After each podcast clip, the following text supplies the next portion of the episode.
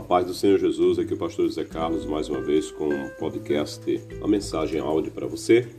E hoje temos como base o texto bíblico do profeta Jeremias, capítulo 29, versículo 11, que diz assim: Porque eu conheço os planos que tenho para vocês, diz o Senhor, planos de fazê-los prosperar e não de causar dano, planos de dar a vocês esperança e um futuro.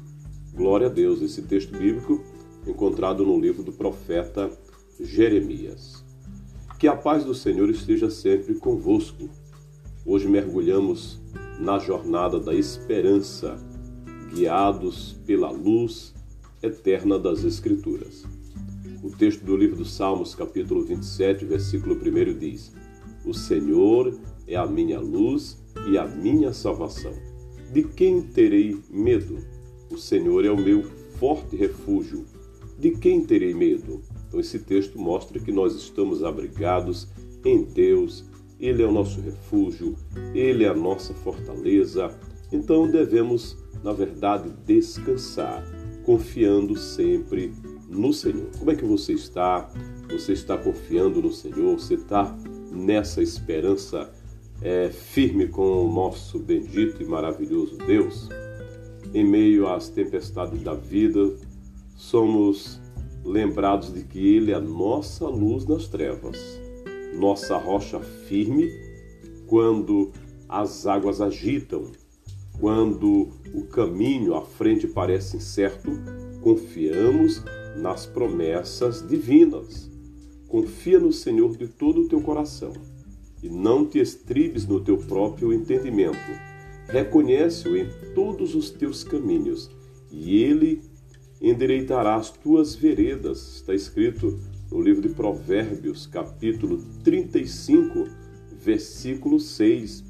Às vezes somos desafiados a confiar, mesmo quando não compreendemos completamente. Mas a que bênção, né? É confiar nele, pois em seu amor encontramos paz que ultrapassa todo entendimento. Sabe o que Jesus disse para nós?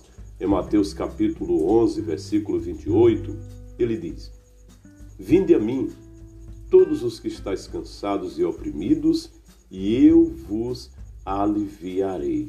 Jesus está fazendo um convite para todos os cansados, para todos os oprimidos, e ele está garantindo que vai trazer alívio. Eu não sei como você está, mas você pode descarregar tudo isso aos pés do Senhor Jesus e ele vai mudar a tua situação.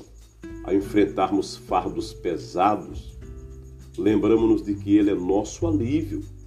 Ele nos chama para descansar em seu amor, para encontrar refrigério para as nossas almas que estão cansadas, não é?